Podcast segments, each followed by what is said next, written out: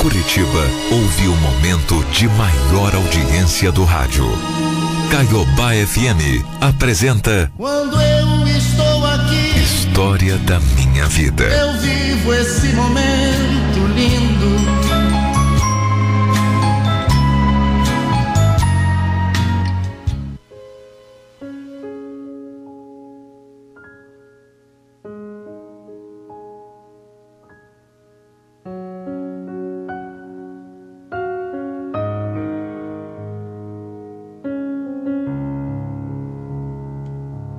Olha, eu sei que Deus sempre tem um propósito em tudo que ele faz.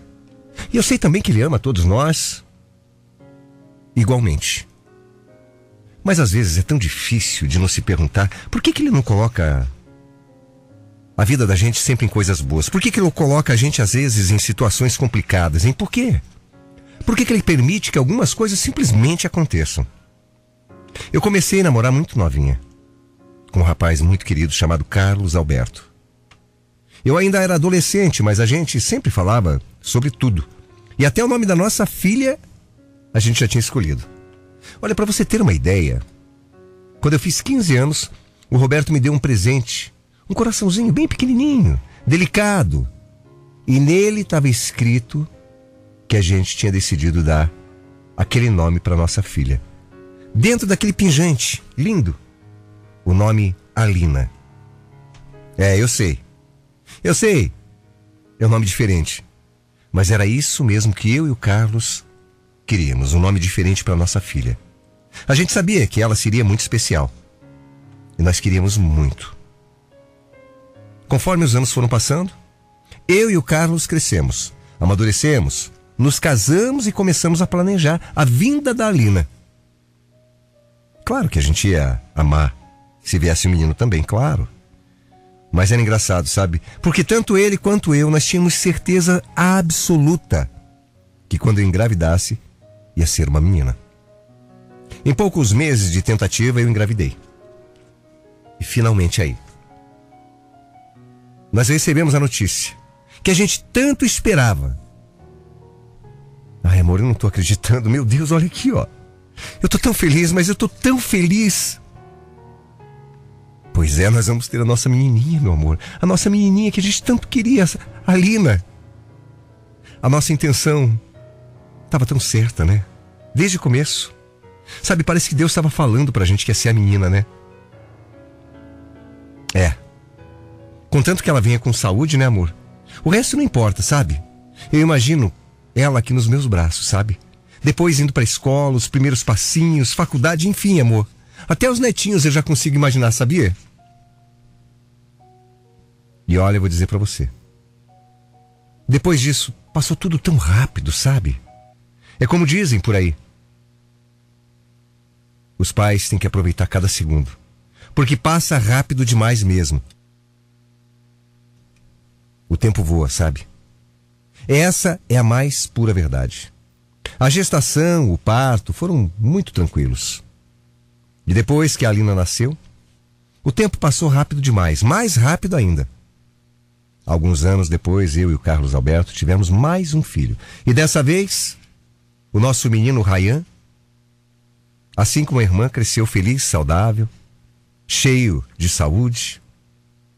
A nossa vida era muito tranquila. A nossa família estava completa, sabe? A gente não tinha do que reclamar. Mas com o passar dos anos, eu e o Carlos percebemos que nós dois. A gente não era mais um casal, sabe? A gente tinha começado a se envolver muito cedo e, naturalmente, nós fomos crescendo, mudando, nos afastando como marido e mulher, como homem e mulher. E no final a gente percebeu que dava muito mais certo se a gente vivesse como amigos. Porém, a gente decidiu se separar, mas numa boa, com todo o respeito, com todo o carinho do mundo, com uma amizade tão grande um pelo outro. Só que não dava mais como marido e mulher, sabe?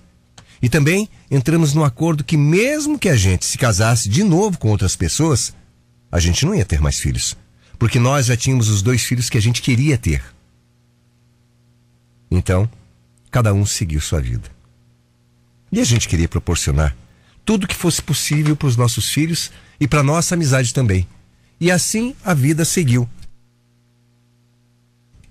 Numa boa, sem briga, sem atropelos, sem sem exagero nenhum. Os anos passaram. A nossa filha, Alina, começou a estudar para o vestibular. Ela queria muito, mas muito, cursar odontologia. E o Carlinhos e eu demos muito apoio. Ela estudou tanto, mas tanto, se dedicou tanto, que acabou passando em primeiro lugar, você acredita? Imagina o tamanho do nosso orgulho. Imagina a nossa felicidade. Eu e o Carlos ficamos tão orgulhosos da nossa filha. Sabe, ela realmente era uma menina de ouro, muito especial. E olha, na faculdade ela não relaxou, não, viu? A minha filha se dedicou ainda mais aos estudos. Porque, como ela dizia, ela queria ser a melhor na profissão dela. E melhor ainda depois que se formasse. Ela fez duas pós-graduações. Já estava começando uma terceira, viu?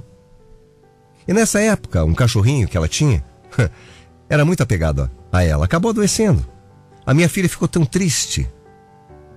Tão triste que prometeu que se ele se curasse, ela ia passear com esse cachorro. É. O Bob adorava ir para a praia.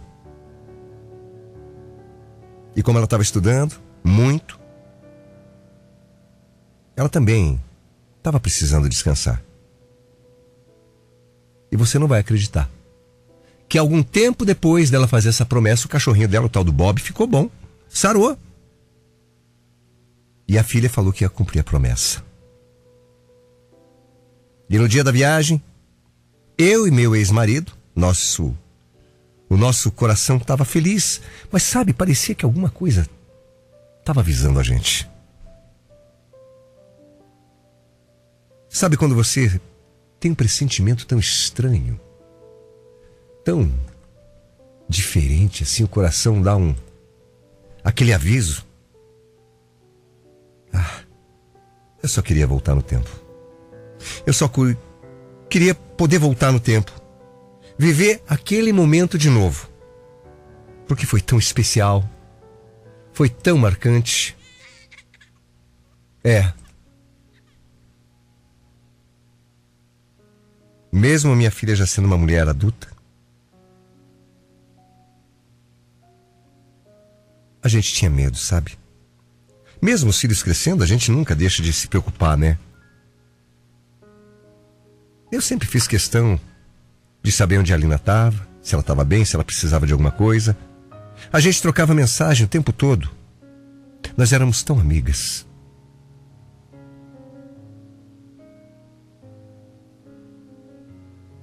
E depois que a minha filha foi viajar, ela me mandou uma mensagem dizendo que ia passear um pouquinho. E que depois que voltasse a gente ia conversar.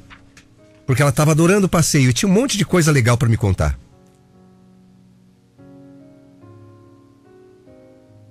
Mas quando eu perguntei para ela se ela estava bem, ela simplesmente não me respondeu.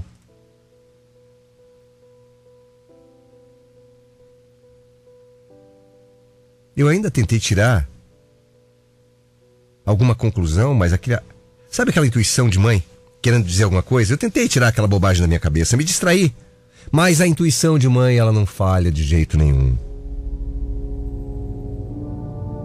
E algumas horas depois, uma amiga da minha filha foi quem me ligou. Quando eu vi quem era, eu já gelei. Aquilo não era normal. E aí, quando ela começou a falar, eu comecei a tremer. Eu comecei a ficar gelada. A amiga da Alina disse que a minha filha tinha saído. E ela tinha sido atropelada e que precisava que eu corresse para o hospital onde ela estava.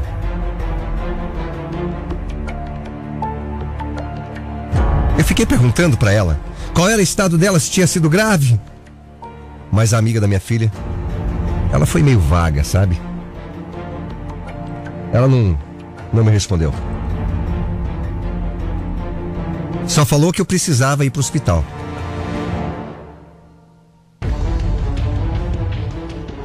Mas eu sabia. Eu sabia que alguma coisa grave estava acontecendo. Meu coração de mãe dizia. Eu estava em total desespero. Sabe, mas eu tentava me manter calma, poder poder respirar, pensar, até pelo menos chegar no hospital. E olha como eu rezei. Eu orei. Meu Deus, eu orei, orei, orei, orei durante todo o caminho. Meu coração estava me dizendo que alguma coisa ruim estava acontecendo. Mas como eu queria estar tá errada. Eu queria muito estar tá errada. Mas infelizmente. Infelizmente eu não estava. Meu coração de mãe sentiu que eu estava certa. E quando eu cheguei no hospital, eu recebi a notícia que acabou com a minha vida para sempre. A minha menina. A minha filha tão amarrada aquela pessoa tão especial, iluminada, tão desejada. A minha filha tinha morrido. A Alina. Ela tinha sido atropelada e o motorista foi embora sem prestar socorro. Ele fugiu. Ele deixou a minha filhinha ali caída no chão para morrer. A médica ainda disse que ela não morreu na hora, que ela poderia ter sido socorrida e aí sim ela teria alguma chance. Se aquele assassino desgraçado tivesse ajudado. Mas ele não fez isso. Ele não fez nada, ele, ele simplesmente foi embora. Quando os socorristas chegaram, já era tarde demais. Eu não podia acreditar no que estava acontecendo. Eu não podia acreditar que eu tinha perdido a minha filha. Que dor, que dor, meu Deus do céu, que dor. Sabe, a gente ainda precisou fazer o reconhecimento do corpo. E olha, eu não desejo para ninguém, nesse mundo, esse momento, para ninguém. Valéria. Valéria, nossa filha, ela. Eu não consigo acreditar. Eu também não. Eu não entendo como alguém pode ser tão mal assim, sabe? Como é que alguém pode fazer uma coisa dessas? Como que alguém é capaz de machucar alguém e não prestar socorro, meu Deus? Só eu sei a raiva que eu fiquei. Só eu sei a raiva e o ódio que eu senti.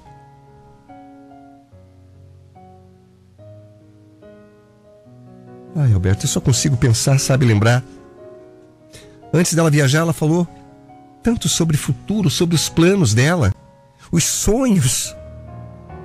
É, eu lembro, eu lembro. Ela dizendo pra gente que depois de terminar o estudo ela ia sossegar um pouco. Que ela queria construir uma, uma família, dar netinhos pra gente. Eu lembro, eu lembro de tudo isso. Devastador. Não tem e nunca terá uma dor nesse mundo maior que essa, que se compare à dor de perder um filho. Com tudo o que aconteceu, eu me revoltei demais. De uma forma que eu comecei até a questionar Deus, sabe? Por que, que ele tinha feito isso com a minha filha? Por quê? Por que, que ele tinha levado ela ao invés de me levar? Ou levar o pai? Ela tinha uma vida inteira pela frente. Ela tinha tanto a fazer. Ela queria conquistar o mundo, meu Deus. A minha filha nunca fez mal para ninguém. A minha filha nunca, nunca, nunca. Ao contrário. Ela só ajudava. Só fazia as pessoas sorrirem. Ela era tão querida. Alguns dias depois a gente fez o velório. E foi horrível. Foi um sofrimento só. Eu lembro da sensação que eu tive quando falaram que iam fechar o caixão. Porque ali naquele momento, eu sabia que era a última vez que eu olhava para ela. Mas eu também sabia que eu tinha que me despedir para sempre. Foi insuportável. Foi, foi demais. Eu precisei ficar de costas para não ver aquilo.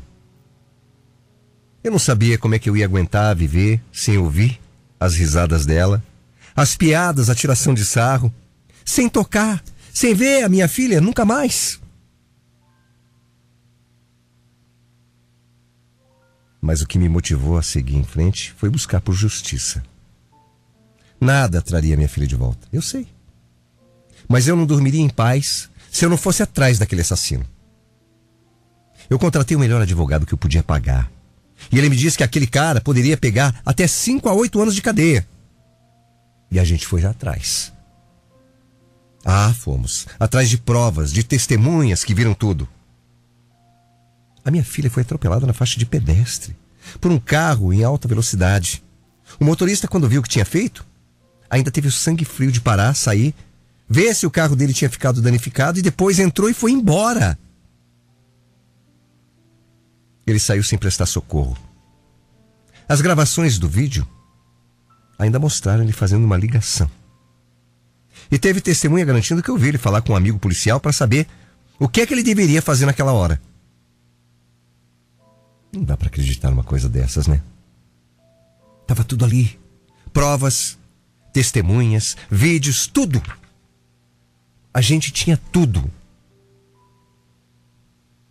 Mas infelizmente, mesmo assim, nada aconteceu. Nada aconteceu. E além de ter que lidar com o luto e a injustiça, eu ainda tive que lidar com as ameaças da família do assassino da minha filha. Quando eu comecei a correr atrás da justiça, eles descobriram e vieram atrás de mim. Você jura por Deus? Valéria, jura? Juro, Carlos Alberto. Dá pra ver por que, que aquele cara agiu com tanta frieza. A família dele é igual a ele, ou pior, eles não valem nada. São bandidos, assassinos. Mas ameaçar a gente? Como é que eles podem ser tão baixos? A gente perdeu nossa filha.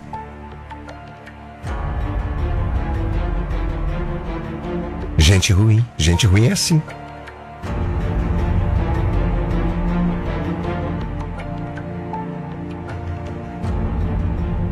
Olha, nossa vida nunca mais vai ser igual. O que esse sujeito fez não tem como curar. A morte da nossa filha. Não vai ficar por isso mesmo. Ah, não vai. Já tem um ano e dois meses que a minha filha se foi. E ainda tento entender por que, que aquilo tudo aconteceu, sabe? Eu acho que talvez eu nunca tenha uma resposta satisfatória para isso.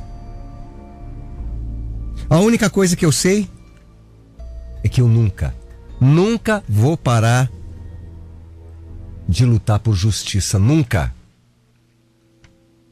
A memória da minha filha não vai morrer. E ela, onde tiver, merece. Sim, eu vou até o fim. Eu quis contar aqui, na Caiobá, a minha história, porque além de lutar por tudo o que aconteceu, O mês passado foi mês de conscientização e respeito no trânsito, né? Mas eu acho que não tem que ter um mês específico. Conscientização e respeito no trânsito tem que ser todo dia. Porque todo dia morre gente como morreu a minha filha. Talvez. Talvez a minha história pudesse ter sido diferente, ter um, um outro final, se aquele assassino tivesse sido prudente ao volante. Ou pelo menos se tivesse prestado socorro, que é obrigação Por favor, gente, sejam cuidadosos. Dirijam com cuidado, sejam responsáveis para que nenhuma mãe precise passar pelo que eu passei, chorar como eu choro até hoje. E se aconteceu o inevitável, por favor, tenha Deus no teu coração. Pelo menos preste socorro. Ao contrário do que aconteceu com a minha filha, que morreu e sequer foi socorrida.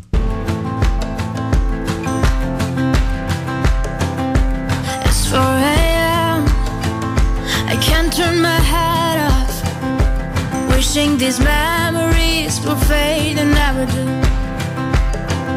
Turns out people lie. They said just snap your fingers. As if it was really that easy for me to get over you. I just need time Snapping one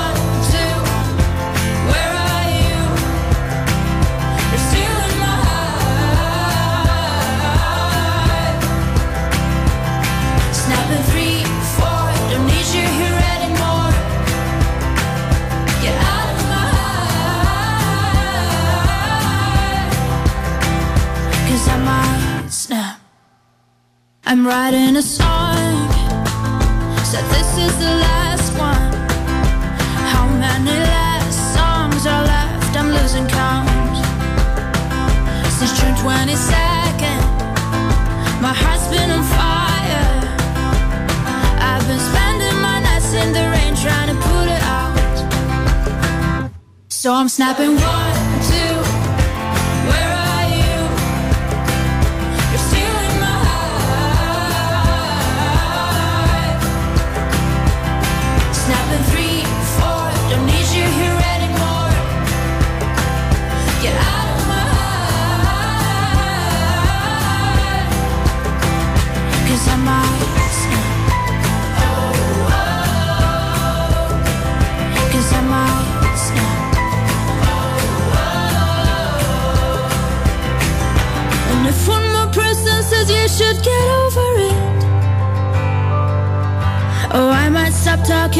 people before I snap, snap, snap. Oh, I might stop talking to people before I snap. Snapping one, two, where are you?